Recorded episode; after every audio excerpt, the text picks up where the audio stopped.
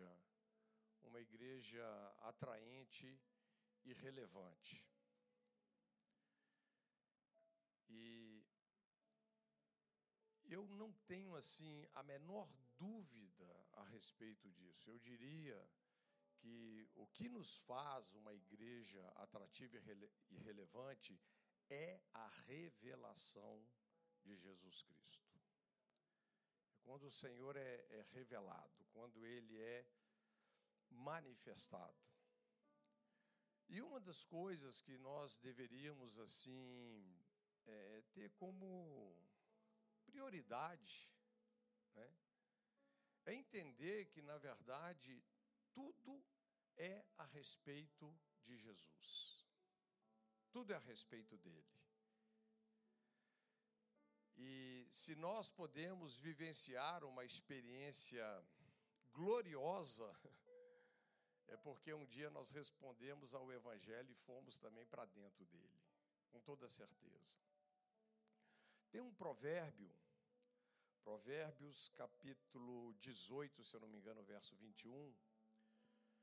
E esse provérbio diz o seguinte: a morte e a vida, veja bem como começa. A morte e a vida estão no poder da língua e aquele que a bem utiliza, come do seu fruto. Pode falar comigo? A morte e a vida estão no poder da língua. E aquele que a bem utiliza, come do seu fruto. Agora, tem um versículo que é sequência dele. E a Bíblia diz então que aquele que acha uma esposa, acha o bem. E alcançou a benevolência ou o favor do Senhor. É interessante porque parece que esses dois versos não tem nada a ver uma, uma coisa com a outra. Você consegue ver alguma conexão aí? E é exatamente por isso que nós precisamos, de certa maneira, treinar a nossa mente para passar toda a Escritura no Evangelho. O Evangelho, na verdade, abre a revelação. Vocês sabem que Jesus ele está escondido na antiga aliança, mas ele está revelado na nova. E nós deveríamos olhar para tudo aquilo que está escrito na antiga aliança com os óculos da nova aliança. É claro que nós podemos ler esse versículo é, sem, é, sem passar esse versículo pelo Evangelho, e está tudo bem com isso. Né? Quando nós estamos declarando que a morte e a vida está no poder da língua e aquele que a bem utiliza. Veja, esse verso não está falando sobre pessoas que mal utilizam a língua. Não é esse o tema. Esse verso está falando de pessoas que fazem bom uso da língua. Normalmente, como é que nós usamos esse verso? Né? Se você usar a sua língua de forma errada, isso, isso e aquilo. Está certo isso? Está certo. Também está certo, porque, né, como está literalmente escrito, a morte e a vida estão no poder da língua. Ok? Mas se nós olhamos sobre aqueles que bem utilizam, nós poderíamos dizer aqui, poderíamos concluir que é, as maiores descobertas e as melhores experiências da vida são proporcionadas quando nós fazemos um bom uso da língua. Existe realmente um poder incrível quando nós falamos. E nós deveríamos atentar para isso até num, dentro de um outro tema, que não é o que eu estou dizendo, né, aspecto, sabe quando vem aquelas setas inflamadas do inferno, né, aquelas palavras torpes. O que é uma palavra torpe? É uma palavra que vem para te derrubar. é? Quando vem aquele tipo de coisa. Sabe quando que essa palavra se torna sua? Quando você coloca ela na sua boca. Mas, como eu disse, esse verso está falando sobre aquele que bem utiliza a sua língua. Esse é o contexto. E quando nós passamos esses dois versos pelo Evangelho, é muito interessante, porque veja que começa com a palavra morte, a morte e a vida. E do que é que a Bíblia está falando? Quando nós passamos isso pelo Evangelho, ela está abordando a morte de Jesus pelos nossos pecados e a sua ressurreição para a nossa justificação. Esses são os fundamentos do Evangelho. E como que nós podemos é, utilizar bem? Como que nós entendemos? Porque há uma ênfase nesse verso sobre o poder da língua. Isso está no poder da língua. Há uma ênfase sobre o poder da confissão. Por exemplo, na Páscoa do Egito, muito interessante. Eles matavam o cordeiro, colhiam, recolhiam o sangue daquele animal numa bacia. Mas o sangue não tinha nenhum poder na bacia. Ele só tinha poder quando eles pegavam um certo pincel feito de uma moitinha chamada isopo e eles aplicavam o sangue nos umbrais das portas. Aplicar o sangue arremete ao poder da nossa confissão. Por isso que Paulo fala aos Romanos capítulo 10, aquele que crer com o coração e confessar com a boca. E sabe, quando o Senhor Jesus, então, a morte e a vida está no poder da língua. Quando o Senhor Jesus morreu pelos nossos pecados e ressuscitou para a nossa justificação, nós entendemos o próximo verso. Ele achou uma noiva, ele encontrou a igreja. E sabe por que, que muitos de nós nunca encontramos a igreja? Talvez porque nós nunca tivemos uma clareza sobre o que é o Evangelho. Porque é incrível, queridos, quando nós colocamos o Evangelho na nossa boca, quando nós fazemos bom uso da nossa língua, com respeito à morte, sepultamento e ressurreição de Jesus, a tendência é que nós vamos nos enxergar na igreja, nós vamos descobrir a igreja. Por isso, hoje, nós carregamos assim. É, é, o que, que ocorre? Quando uma pessoa acaba de confessar Jesus, a sua morte e ressurreição na sua vida, e ele nasce de novo, apesar dele ter um espírito novo, ele ainda tem uma mente velha. E nós precisamos conhecer muito melhor ainda, como fala em 1 Coríntios 2, verso 11, o que gratuitamente, tudo que gratuitamente nos foi dado por Jesus, nós vamos entender o Evangelho. Olha, o Evangelho é simples, mas ele é extremamente profundo. Extremamente profundo. Eu vou te dizer, a única coisa que pode fazer a minha vida e a sua vida brilhar é o Evangelho. E quando a ficha cai, o Evangelho é apaixonante. É interessante porque que às vezes muitas pessoas não, não descobrem a igreja, não participam, não expressam Cristo, não se encaixam dentro de um corpo que naturalmente é orgânico. Simplesmente por uma razão. Não se tornaram pessoas apaixonadas pela revelação do Senhor Jesus e só a revelação de Jesus pode nos tornar assim. Essa é a verdade. apenas a revelação de Jesus, da sua obra consumada, do evangelho da graça, pode nos tornar essas pessoas apaixonadas, essas pessoas que brilham, essas pessoas que genuinamente comunicam graça, essas pessoas que, quando se reúnem, elas proporcionam um ambiente onde as pessoas, sem perceber, elas nascem de novo. Elas renascem. É algo poderoso. Então, é, tudo isso fala de uma igreja relevante, uma igreja que está funcionando com autoridade. Tem autoridade.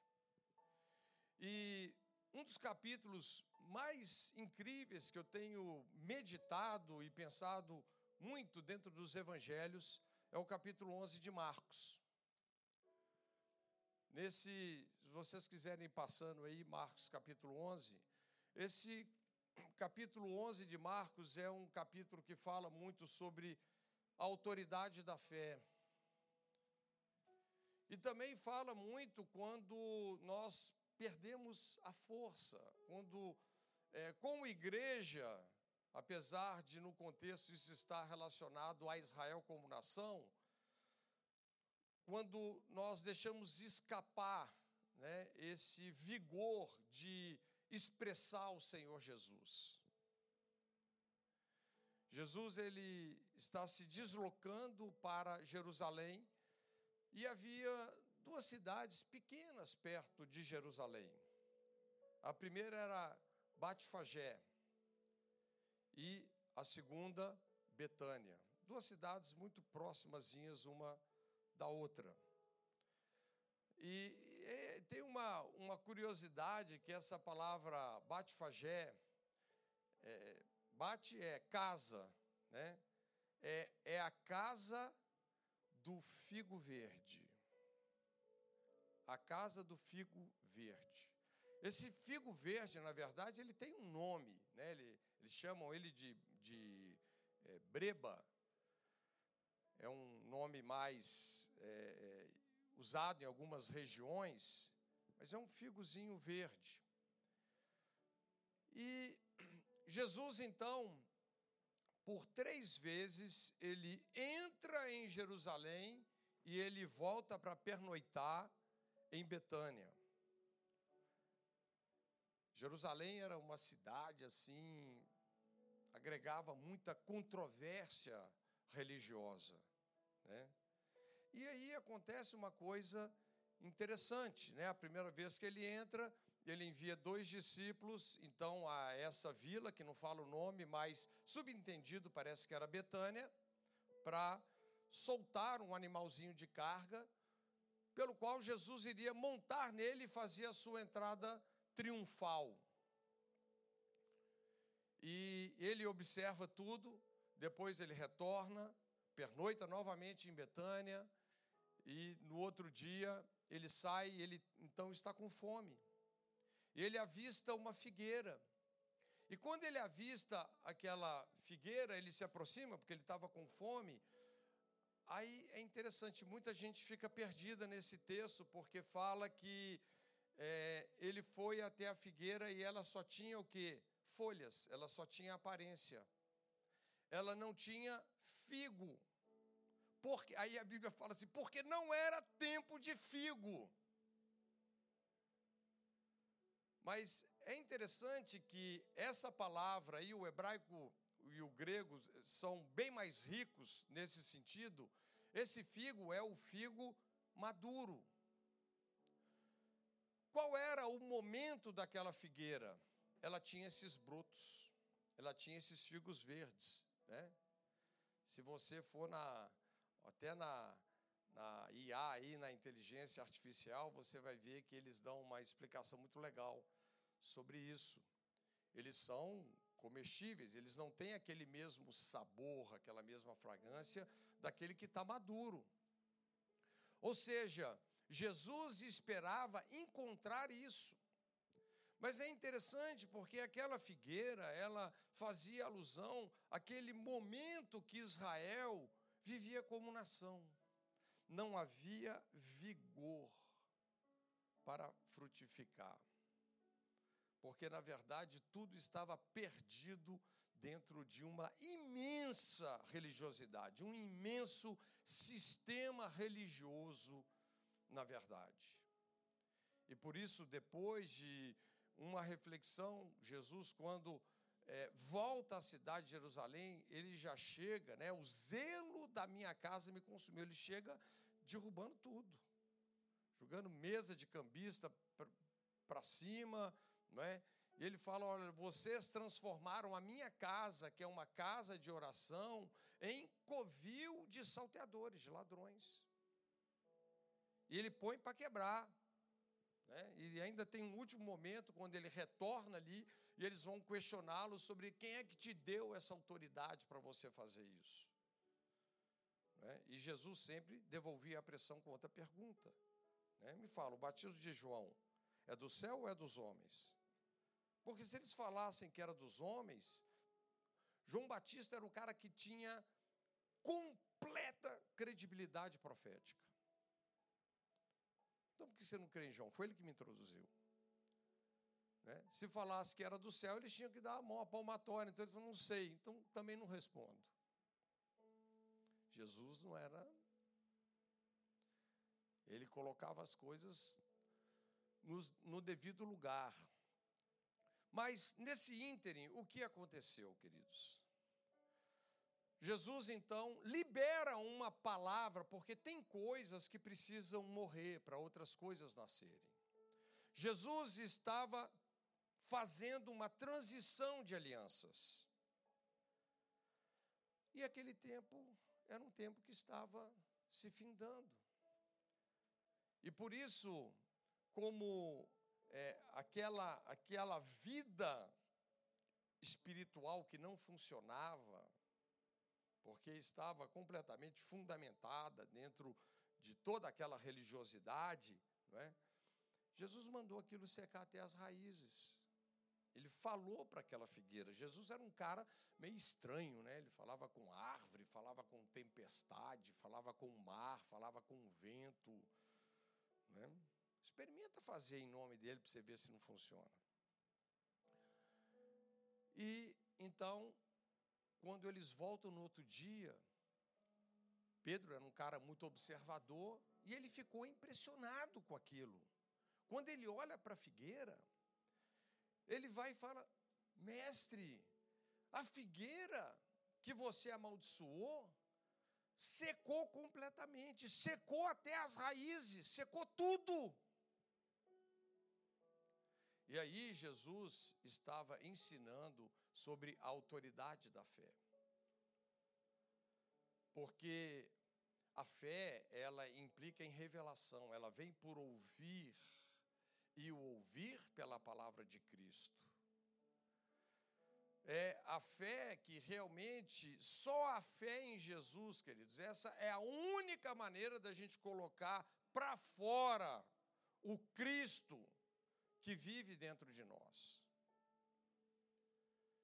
E volto a dizer, para a gente viver uma vida relevante, uma vida atrativa, porque a graça de Deus, quando ela é manifesta, ela atrai. Ela atrai. Não tem nada a ver comigo nem com você.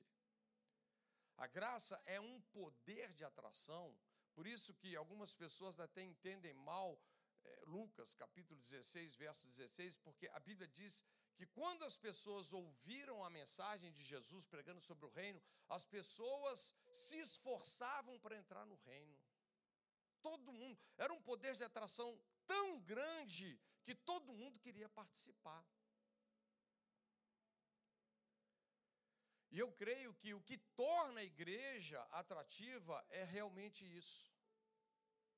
Eu vou te falar, eu, eu assim, os pastores, a equipe de liderança dessa igreja, nós não temos a menor chance com você de tentar é, fazer você sentir parte ou te atrair, baseado em qualquer programa humano que a gente inventasse aqui. A gente não tem a menor chance.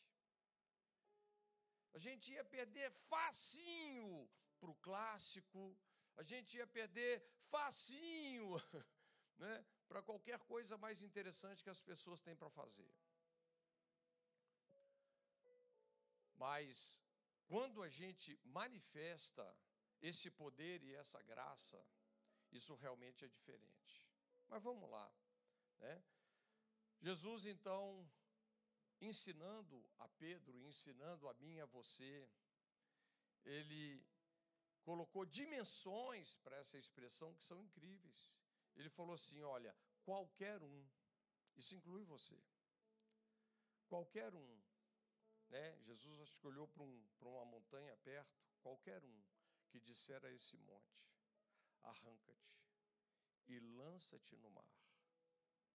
Ressalva, e não duvidar no seu coração, mas crer que se fará o que ele disse, assim será com ele. Gente, quando Jesus disse que tudo é possível ao que crê, é, tudo é uma palavra muito abrangente, é uma coisa muito poderosa que está aí. Veja que nós estamos falando é, de um tipo de religiosidade, um tipo de fé que não funcionava, está aí dentro desse texto, não tinha força para produzir fruto. E nós estamos falando de um outro estilo de vida, um outro tipo de mentalidade que não existe limites. Não existe limites. É algo para transformar tanto uma vida como transformar uma nação. É uma coisa gigantesca, poderosíssima. Mas é interessante, vamos entender esse não duvidar no coração. Você sabe que é, existem, vamos dizer assim, duas mentes dentro de cada um de nós. E elas funcionam de forma bem diferentes. Bem diferentes. Quando Jesus estabeleceu a nova aliança, os termos da nova aliança foram esses. Ele disse: Olha, vou estabelecer uma nova aliança com a casa de Israel. E ele fala: gravarei na sua mente as minhas palavras e as inscreverei no seu coração. Quais são as palavras que ele usa? Mente e coração. Para você visualizar isso, pensa no iceberg. A pontinha que está para fora é a sua mente pensante.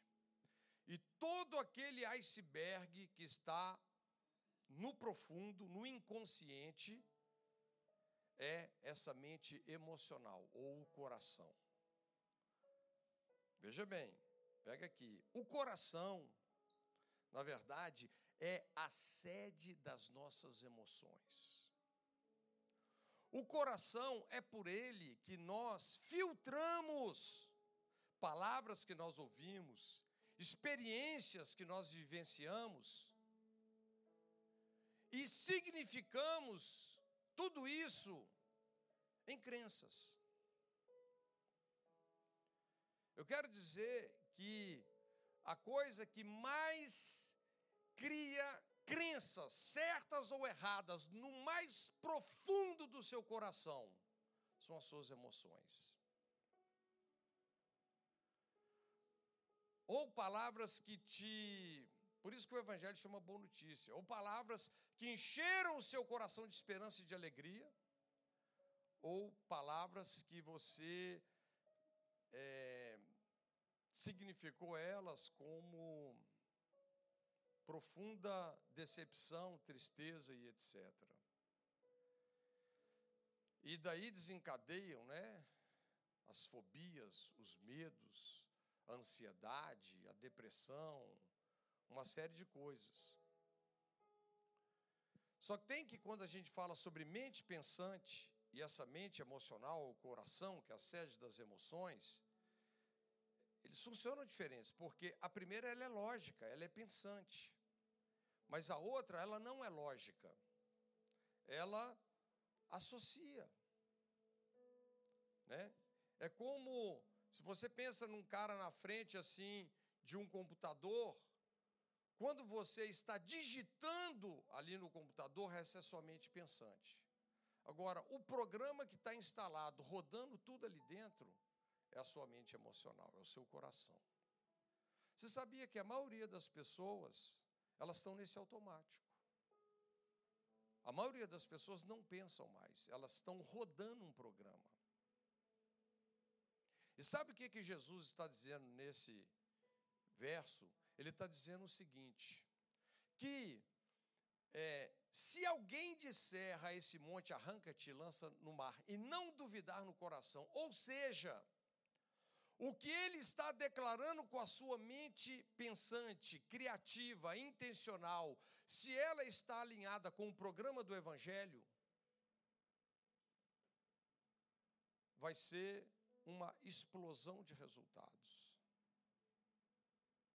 Mas o coração, que é a sede das emoções, é o lugar que gera muitas controvérsias, muitas contradições. Né? Outro dia eu contei aqui uma experiência, só para você entender. Muitas, às vezes, uma pessoa na sua infância, ela ficou doente, recebeu muita atenção, e ela associou na mente emocional dela, ficar doente é bom, porque todo mundo me deu atenção. Você está vendo que essa mente emocional ela não é lógica? Ela é carente, ela não é lógica. E aí, depois, anos depois, está o cara orando para ser curado, mas o que ela está falando com a boca não está alinhado com o programa que roda dentro dela. Então não existe força, não existe vigor para que o reino de Deus seja estabelecido. Por isso que quando Jesus começou o seu ministério, ele falou sobre a importância de uma palavra que é a palavra metanoia mudar a forma de pensar. Ou seja, nós temos o desafio de colocar o programa do Evangelho para rodar, não só nessa mente criativa, mas na nossa mente emocional. Você, você pode perceber, sabe quando a fé vem? Você tem um sentimento aqui dentro diferente. Gente, sentimento é uma coisa mais importante do que a maioria das pessoas pensam. E esse alinhamento, ele é tão chave.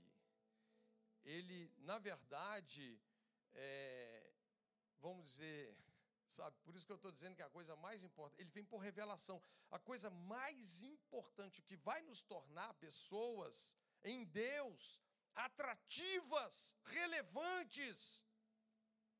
É a revelação de Jesus Cristo que nós carregamos. Porque quando Deus fala dentro de você, a ficha cai. E aí, quando você prega o Evangelho, quando você faz uma oração, por isso que Jesus deixa claro: e tudo que pedirdes em oração crendo, recebereis essa fé, ela vem antes da oração. É por isso que, infelizmente, hoje a maioria dos cristãos, eles estão pedindo coisas para Deus que Deus já deu. Eles não entendem como que a oração funciona, porque eles não entendem a nova aliança, eles não entendem o evangelho. Jesus não vai morrer pelos seus pecados, ele já morreu. Se você nasceu de novo, você é filho. Se você é filho, você é herdeiro. Tudo que é dele é seu. Lembra lá o, o filho mais velho, lá da história dos dois filhos? Eles chamam de a parábola do filho pródigo, mas é dos dois filhos perdidos, né?